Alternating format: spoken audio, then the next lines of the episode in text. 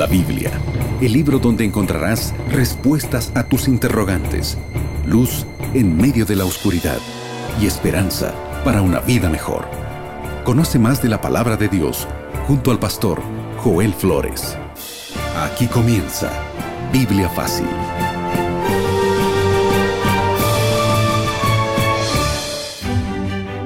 Qué alegría poder saludarte a ti, mi amigo y amiga que estás sintonizando la radio a esta hora. Comenzó tu programa Biblia Fácil y qué bueno que estemos aquí con Biblia en mano, como siempre, para poder comprender este fascinante libro de Apocalipsis.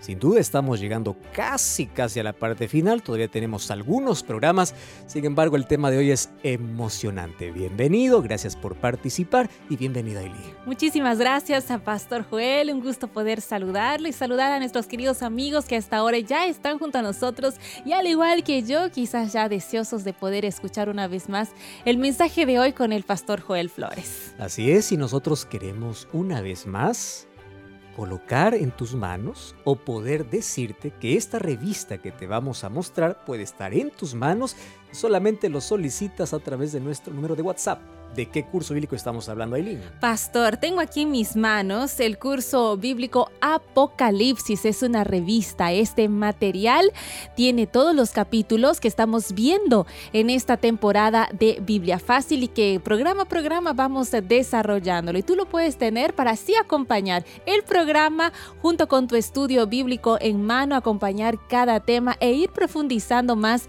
de la palabra de Dios, especialmente sobre el libro de Apocalipsis. Como mencionó el pastor Joel, este es un regalo de nuevo tiempo para ti. Está a tu disposición de forma totalmente gratuita, así que tú puedes solicitarlo en este preciso instante.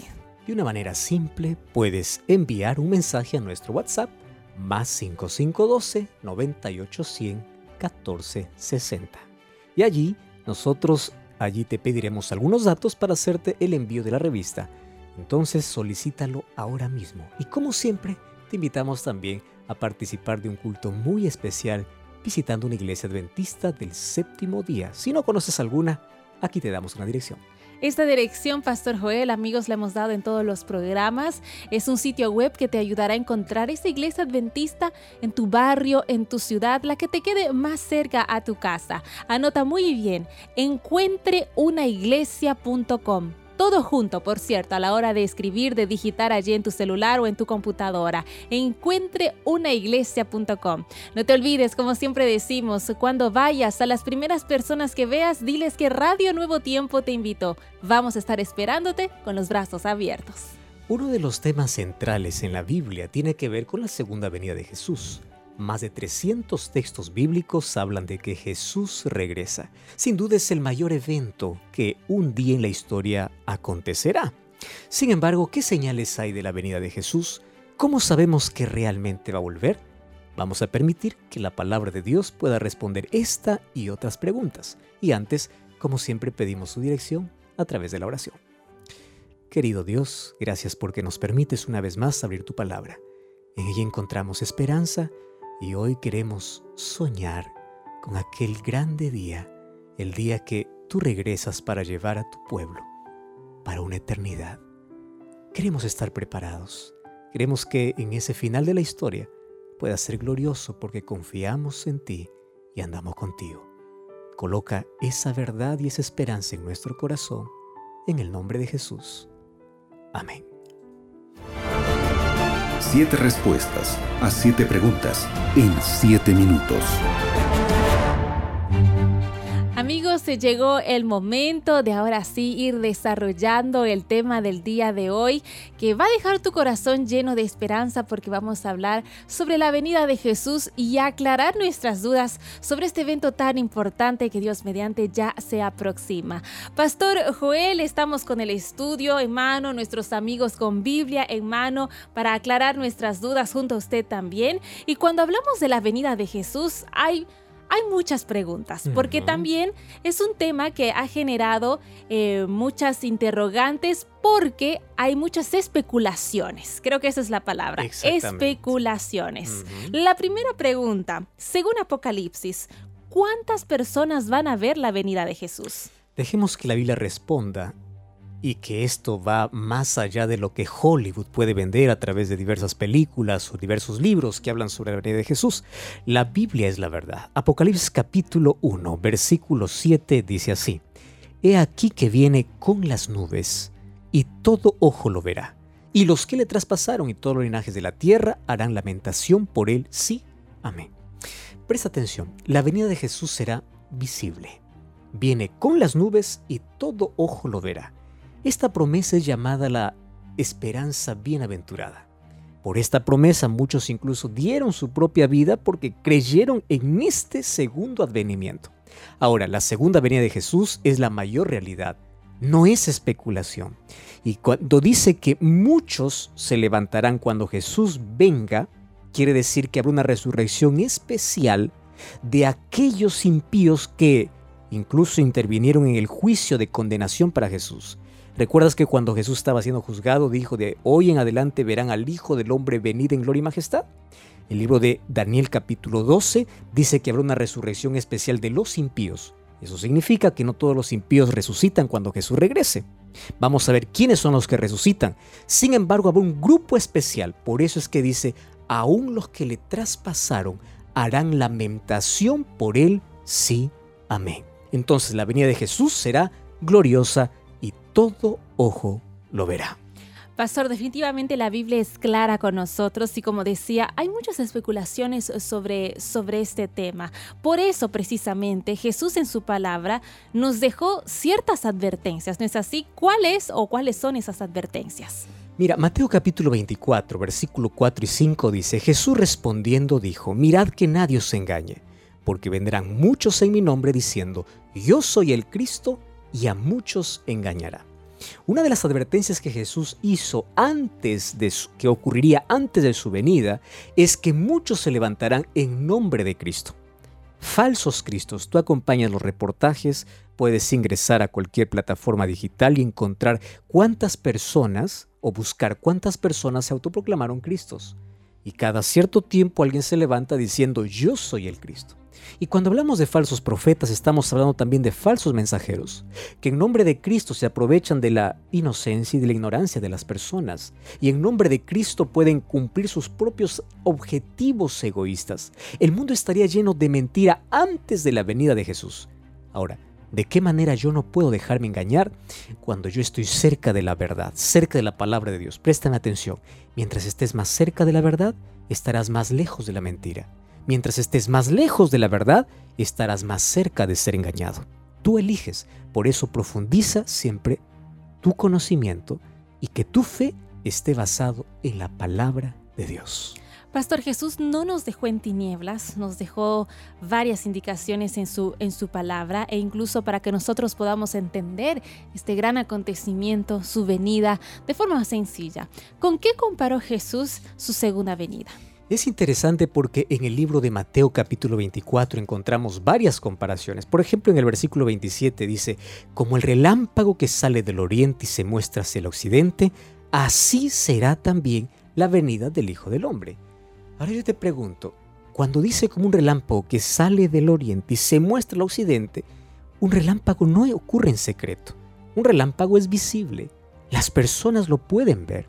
Entonces, ¿con qué comparó Jesús su segunda venida como un relámpago, como algo visible.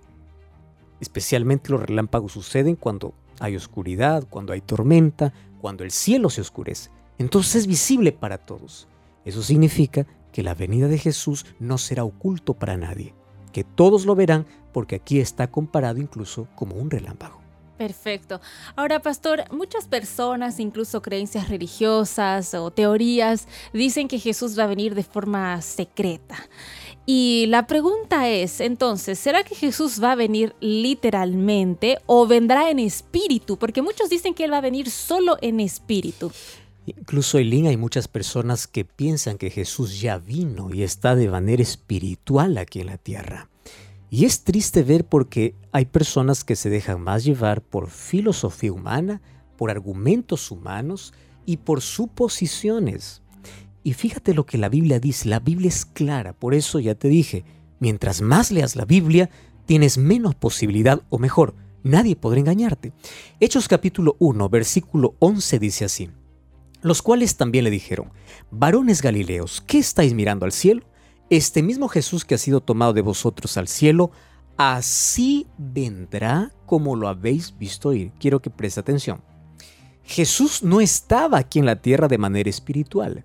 Recuérdase cuando apareció a sus discípulos, le dijo a Tomás, mete tu dedo aquí en mi costado o aquí en mi mano. Yo soy de carne y hueso, cuando Jesús se presentó después de su resurrección. El libro de Hechos dice que Jesús estuvo todavía 40 días después que Él resucitó aquí en la tierra, dando instrucciones en cuanto a la misión que los discípulos tenían que cumplir. Ahora, esos 40 días no estaba de manera espiritual, estaba en forma física. Ahora Hechos capítulo 1 dice que cuando Jesús fue elevado al cielo y se perdió allí entre las nubes, dos ángeles aparecieron y les dijeron a toda la multitud que estaba allí reunida, ustedes que estáis mirando al cielo, este mismo Jesús no es otro, este mismo, así como se ha ido, así vendrá. Jesús fue de manera visible, Jesús fue de manera literal. Él fue en cuerpo, Él fue de manera física, no de manera espiritual. Entonces cuando por ahí alguien dice, ah, Jesús va a venir de manera espiritual, tiene que leer Hechos 1.11. Así como la habéis visto ir, así volverá, de manera visible y de manera literal. Perfecto. Cuando leemos sobre la segunda venida de Jesús en la Biblia, por lo visto, vemos que va a ser un gran, gran evento. La pregunta es, ¿con quiénes vendrá Jesús? Y aquí está la tercera característica de la venida de Jesús. Ya vimos que es visible, ya vimos que es literal, y la tercera característica es que es gloriosa. Mira lo que dice Mateo capítulo 24, el versículo 31. Y enviará a sus ángeles con gran voz de trompeta y juntará a sus escogidos de los cuatro vientos desde un extremo del cielo hasta otro. ¡Wow! ¡Qué interesante! Cuando Jesús regrese a esta tierra, ya no vendrá para como vino en su primera venida, allá en un establo donde fue ignorado, ahora viene como rey, viene en gloria y majestad. ¿Y quiénes son los que le acompañan? Todos los ángeles. Imagínate, la venida de Jesús no puede ser secreta porque viene en gloria y majestad. Cuando dice gloria y majestad, estamos hablando de lo glorioso que será ese día. Todos los ángeles vienen para poder reunir al pueblo de los cuatro ángulos de la tierra está diciendo de la totalidad de la tierra. Las familias una vez más serán juntadas, no importa en qué distancia hoy estén separadas, para que como familia podamos subir para el cielo. Ese evento es el más glorioso de la historia y allí, ¿quién acompaña a Jesús en su segunda venida? Todos, todos los ángeles. Pastor, y si todos, todos los ángeles van a acompañarlo para poder venir de forma gloriosa a este mundo, ¿Cómo quedará entonces eh, el cielo? Nosotros decimos cielo de una forma fácil de entender humanamente, ¿no? Exactamente. Pero intentando ver este cuadro que parece tan fascinante, ¿qué nos dice la Biblia al respecto? Tú dijiste un asunto muy interesante, Aileen. Resulta que nosotros miramos arriba y decimos está el cielo. La verdad lo que estamos viendo, la Biblia habla por lo menos de tres cielos, ¿no? De, de, el atmosférico, del astral, donde están los astros y donde está la morada de Dios. Es decir, está más allá de lo cualquier imaginación y vista pueda haber. Sin embargo, Apocalipsis capítulo 8, versículo 1 nos revela un asunto muy interesante. Dice así, cuando abrió el séptimo sello, el séptimo sello habla de la venida de Jesús, se hizo silencio en el cielo como por media hora. ¡Wow! ¿Por qué hay silencio en el cielo? Cuando vamos a otros textos vamos a ver que el cielo es un lugar de adoración a Dios. Mas ¿por qué ahora hay silencio? Porque el cielo se queda vacío. Tú ya te imaginaste, el cielo está a la expectativa del momento que Cristo diga, es hora de poder ir. Y todos están preparados, la recepción está lista, todo está listo. Ellos están esperando la orden y el cielo se queda vacío. Hay silencio absoluto. ¿Por qué? Porque todos vienen con Jesús. Imagínate cómo será ese día espectacular y grandioso. Ahora, ¿por qué dice por media hora? Tenemos que esto verlo a la luz de la profecía. En profecía, un día equivale a un año, ¿correcto? Entonces, un día son 24 horas. 24 horas equivale a un año. Entonces, 12 horas a cuánto equivale? 12 horas equivale a 6 meses. Y 6 horas, 6 horas equivale a 3 meses. ¿Y cuánto equivale 3 horas? 3 horas, 45 días. ¿Y cuánto equivale una hora? Una hora, 15 días. Si una hora equivale 15 días, media hora equivale a siete días. Siete días será ese, ese, ese momento glorioso donde Cristo venga y lleve a su pueblo para el cielo. Una semana, una semana. Ahora, uno puede imaginar, ¿está tan lejos? No sabemos. Lo que sabemos es que la ida será gloriosa y antes de que podamos ir seremos transformados. ¿De qué manera Dios nos llevará? La Biblia solamente nos dice que seremos elevados para poder recibir a Jesús en el aire. ¿cómo acontecerá? Ese es un misterio que esperamos vivirlo, comprenderlo y disfrutarlo. Sin embargo, entre la venida de Jesús para llevar a su pueblo, el cielo se queda vacío por una semana. El silencio de media hora representa una semana literal que va a demorar entre la venida de Jesús y la llegada de su pueblo. Sin duda, pastor, va a ser prácticamente una, una celebración espiritual, ¿no es así? Y ahora, pasando de celebración, vamos a pasar a otro asunto que lastimosamente dentro de nuestra realidad como seres humanos forma parte de nuestras vidas, y es la muerte. Sí, seguramente tal vez tú que nos estás acompañando a esta hora has perdido algún ser querido. La mayoría de las personas eh, ha vivido esta situación difícil lastimosamente, y muchas de esas personas, Pastor Joel, que han fallecido y han ido a la muerte con esta esperanza en el corazón de ver un día a Jesús regresando en las nubes de los cielos. La pregunta es, ¿qué pasará con esas personas que fallecieron con esta esperanza en el corazón? Esto es lo que nos hace diferentes cada vez que enfrentamos la muerte. Y no está basado en un argumento humano, sino en lo que la Biblia dice. 1 Tesalonicenses capítulo 4, versículo 13 en adelante dice, Tampoco queremos, hermanos, que ignoréis acerca de los que duermen. Dormir aquí simboliza morir para que no se entristezcáis como los otros que no tienen esperanza. Porque si creemos que Jesús murió y resucitó, así también traerá Dios con Jesús a los que durmieron con él. Por lo cual os decimos esto en la palabra del Señor, que nosotros que vivimos, que habremos quedado hasta la venida del Señor, no precederemos a los que durmieron, porque el mismo Señor, con voz de mando, con voz de arcángel y con trompeta de Dios, descenderá del cielo y los muertos en Cristo resucitarán primero. Esta es la gloriosa esperanza. Entonces, ¿qué sucederá con aquellos que murieron en el Señor? Primero tenemos que definir qué significa morir en el Señor. Morir en el Señor, morir en Cristo, significa que mi vida estuvo a cuentas con Él al momento de morir.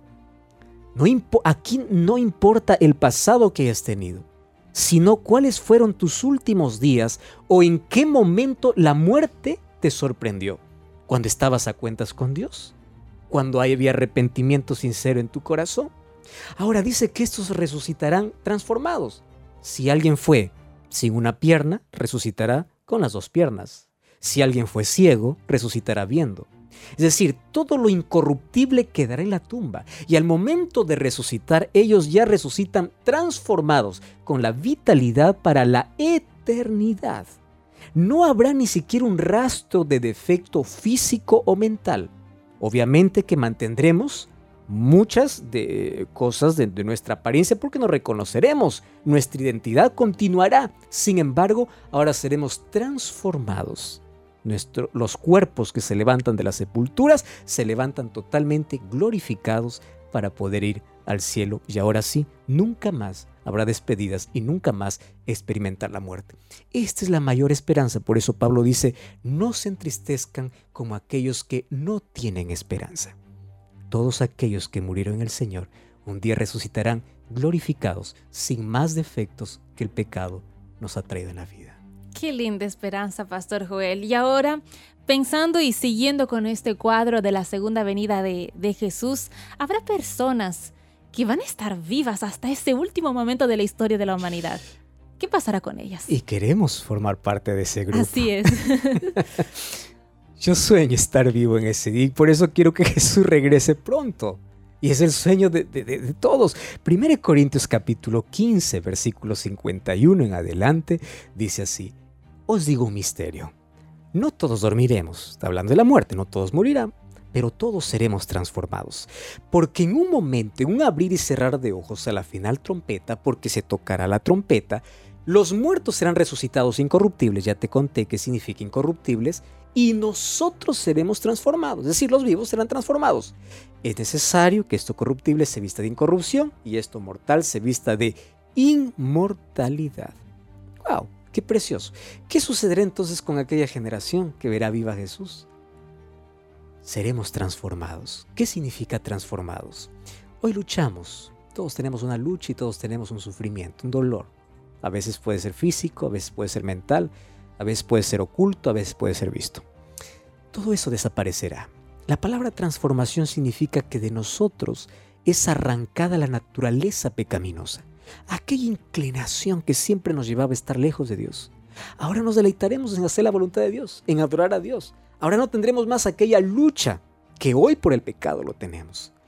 Desaparecerá todo rastro de defecto físico y mental, así como también aquellos que resucitan y son glorificados, al momento de ser transformados, seremos transformados físicamente, mentalmente y obviamente en el aspecto espiritual, transformados para adorar siempre a Dios. Y ahora, una de las cosas interesantes que la Biblia menciona es que nadie va adelante al cielo. Dice que los muertos resucitan y los vivos son transformados y juntos van a recibir a Jesús. Eso quiere decir que cuando alguien muere no va al cielo, no va a la gloria, no va al infierno. Están esperando el momento que Jesús regrese. Y en ese momento juntos nos elevaremos para recibir a Jesús en el aire. Ese es el momento imperdible. De nada sirvió nuestra existencia aquí en la tierra si finalmente terminamos perdidos. Hagamos que la vida valga la pena cuando al final podamos formar parte de este grupo que está transformado e ir al cielo. Pastor, ahora hay otra situación que al menos a mí me deja pensando y sé que nuestros amigos también están con, la, con esa misma pregunta y vas a, vas a verla en este momento. Hay personas que fallecieron lastimosamente negando y rechazando a Jesús hasta el final, hasta el último día de sus vidas. ¿Qué pasará con esas personas? Mira, Eileen, esa es una pregunta frecuente y hay personas muy preocupadas por sus seres familiares que ya murieron. Yo quiero dar aquí una respuesta en dos direcciones. En primer lugar, nadie sabe cuál fue el último pensamiento de la persona, por eso yo no puedo determinar él se pierde o él se salva, porque solamente Dios conoce tu corazón en tu último suspiro. Cuando hay personas que dicen, pastor, yo sé que lo perdí para siempre, digo, solo Dios sabe, solo Dios conoce qué cosa fue lo último, a dónde se aferró en el último minuto de la vida. Por eso es que en el cielo estará lleno de sorpresas. Ahora, préstame atención. Sin embargo, aquellos que murieron, murieron en su rebeldía, murieron rechazando a Cristo, lamentablemente resucitarán en otro momento. ¿Qué cosa dice Apocalipsis capítulo 20, versículo 5? Dice así, pero los otros muertos no volvieron a vivir hasta que se cumplieron mil años. Esto es la primera resurrección. Y el versículo 6 dice, bienaventurado el que tiene parte en la primera resurrección. Es decir, todos los muertos no resucitan cuando Jesús viene. ¿Quiénes resucitan cuando Jesús viene? Solo aquellos que van a ir al cielo. Y como vimos en la primera pregunta, una resurrección especial de aquellos que le clavaron a Jesús. Y los otros quedarán en sus tumbas hasta después de mil años. El milenio es una doctrina bíblica está en Apocalipsis capítulo 21. Va a haber una lección que vamos a hablar específicamente sobre ello. Ahora, presta atención. ¿Qué cosa sucederá? Dice que después de mil años, recién ellos resucitarán. ¿Por qué después de mil años? Resulta que cuando lleguemos al cielo, todos aquellos redimidos, tendremos acceso a los registros de las personas que no fueron salvas. Y allí se levanta un tercer, la tercera fase de, de, juicio, perdón, la segunda fase que es el juicio comprobatorio. Ya lo vimos aquí en una lección anterior, donde uno analiza por qué la persona se perdió. ¿Y por qué esos mil años? Porque en esos mil años todos aquellos santos en el cielo no tienen un rastro de duda de la justicia de Dios. Por eso es que después de los mil años, cuando Jesús regrese con la Nueva Jerusalén, como dice Apocalipsis 21, resucitarán aquellos perdidos, que serán como la arena del mar. Pero ellos ya han sido juzgados por Dios y ese juzgamiento, ese juicio ha sido comprobado por los redimidos. Entonces en esta tercera fase resucitan solamente para recibir la sentencia final. ¿Y cuál es la sentencia final? Fuego y azufre con la cual será purificada la tierra y todos aquellos que decidieron unir su destino a Satanás. Porque el fuego no fue preparado para el ser humano, fue preparado para el diablo y sus ángeles. Sin embargo, lamentablemente, muchos también serán quemados porque de manera voluntaria decidieron unir su destino al destino de Satanás, rechazando la gracia de Dios. Pastor, ahora, cuando Jesús vuelva, va a haber prácticamente dos grupos de personas que estarán vivas y, que, eh, y que verán eh, eh, este gran acontecimiento que nos narra la Biblia. El primer grupo de personas, usted ya nos explicó, estarán esperando a Jesús con muchas ansias, pero habrá otro grupo de personas que, que no, que son personas que rechazaron a Jesús hasta, hasta el final. ¿Qué pasará con ellos? Exactamente. ¿Y qué hay de aquellos que están vivos, pero no aceptaron a Jesús? Así es. Muy bien, según de Tesalonicenses capítulo 2, versículo 8, dice así, presta atención. Eh, allí dice de que las personas, las personas que son impías, 2.8 dice, eh, entonces se manifestará aquel inicuo, a quien el Señor matará con el espíritu de su boca y destruirá con el esplendor de su venida. ¿Qué sucederá con las personas que rechazaron hasta el final y están vivas el momento del regreso de Jesús? Serán consumidos por el resplandor. Recuerda que en Apocalipsis eh, allí habla de que ellos irán corriendo de un lado a otro diciendo, peñas, caed sobre nosotros, escondenos de aquel que está viniendo. Escondenos. Es decir, solo con el resplandor de la venida de Jesús ellos serán muertos finalmente y se unirán a aquel grupo que resucitará después de mil años. Pastor, cuando hablamos de la segunda venida de Jesús, si creemos en Dios, en sus promesas, en la Biblia, definitivamente se dibuja una sonrisa en nuestro rostro, porque estamos acostumbrados, podría decir yo, a vivir con dolor, con tristeza, con sufrimiento, y estamos cansados también de eso. Sin duda. La pregunta es, ¿cómo será la vida después de esta segunda venida? Apocalipsis capítulo 21, versículo 4, resume de una manera pálida qué es la eternidad. Para comenzar, no podemos definir, ni siquiera tenemos idea. Nosotros estamos acostumbrados a vivir en una sociedad, en un mundo donde todo se acaba. Todo se acaba. El ser humano se acaba. Quien cumple 100 años hoy, wow, qué grandioso. ¿Qué son 100 años para la eternidad? Estamos acostumbrados a vender, a, comprar productos que tienen fecha de vencimiento. Se termina. Pero mira, versículo 4 del capítulo 21 de Apocalipsis, enjugará Dios toda lágrima de los ojos de ellos. No habrá más muerte, no habrá más llanto, ni clamor, ni dolor, porque las primeras cosas pasaron. ¿Qué significa esas primeras cosas? Aquello que hoy te hace sufrir. Probablemente perdiste un ser querido, perdiste un hijo, perdiste un padre, perdiste una madre ni siquiera tuviste el tiempo para despedirte. ¿Sabes que una de las cosas que más duele es cuando tú no diste el último adiós? Duele mucho. Y nuestra vida está cargada de dolor. Hay mucho sufrimiento. Hay dolor escondido que intentamos cubrirlo a través de una máscara de sonrisa. Pero hay un sufrimiento que cargamos en la vida. Y esta vida, por más que tiene momentos felices, no es perfecta. Sin embargo, Jesús nos ha prometido un lugar perfecto. Un día la muerte será eliminada para siempre. Todo dolor y todo sufrimiento, todas las cosas que aquí no tuvieron respuestas, un día las tendrás cuando estés en la presencia de Dios. ¿Qué cosa tienes que hacer? Vamos a prepararnos para ese día. ¿Cómo nos preparamos? Tomando decisiones. Lee la Biblia, ora. Si ya estás preparado, toma el bautismo bautízate y, confiesa tus pecados y arrepiéntete de corazón y prepárate. ¿Sabes por qué? Estamos viviendo en la parte final de la historia. Esto no demora en cumplirse. La segunda venida de Jesús para muchos será un evento doloroso, para otros será un evento glorioso. Te pregunto, ¿en cuál de los dos grupos quieres estar? Yo quiero estar en aquellos que levantan sus brazos para decir, este es nuestro Dios. Si así lo quieres, yo quiero orar contigo. Querido Dios, colocamos nuestra vida en tus manos cuando tú regreses para llevar a tu pueblo, podamos estar dentro de ese grupo que levante los brazos con tanta emoción para decir, este es nuestro Dios, lo hemos esperado y Él nos salvará. Queremos una eternidad junto a ti. Por eso, ayúdanos a partir de hoy a tomar decisiones acertadas, a depender de ti cada día, a caminar contigo.